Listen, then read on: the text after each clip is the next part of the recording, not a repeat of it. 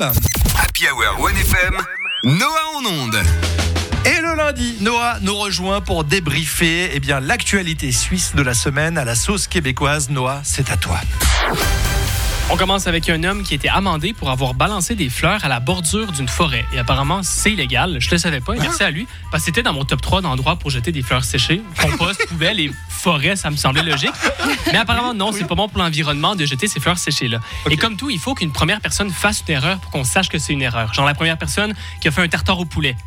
On le savait pas avant. Mais maintenant, on le sait. Merci à lui. Ah, le tartare de poulet, le poulet cru. Ouais, on savait pas avant. Ah non. Quelqu'un Ah l'essaie. ouais, mais- Quelqu'un l'a essayé, on a su que c'est mauvaise idée. Tombé très malade. Et apparemment, euh, les policiers ont été cool et lui ont simplement donné une amende de 100 francs et ils lui ont pas fait un casier judiciaire parce Oh. qu'apparemment ça va jusqu'à là.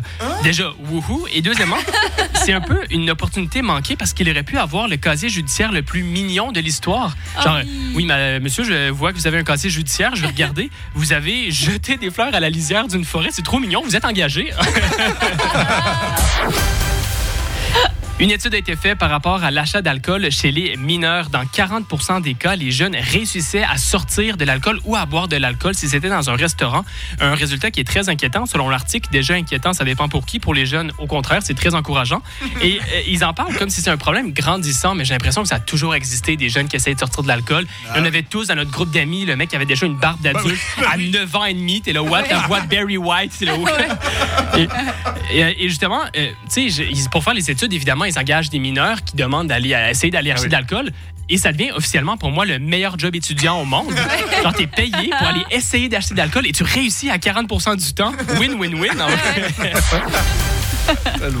Et on termine avec euh, une histoire, une dame qui est allée chez son père une après-midi et son père a fait une crise cardiaque. Heureusement, il est resté en vie. Euh, donc, euh, tout s'est bien terminé. Mais euh, évidemment, lorsque ça arrive, elle, prise de panique, appelle les urgences. Dans la panique, explique ce qui s'est passé.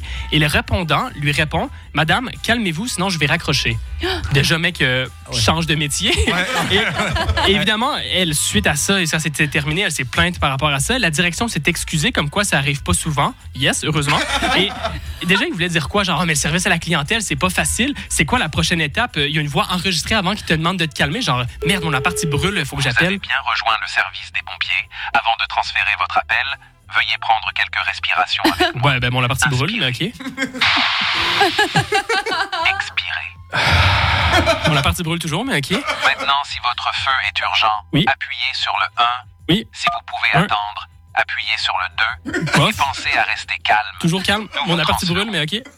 Juste après un mot pour notre commanditaire. Non, non, c'est bon, là.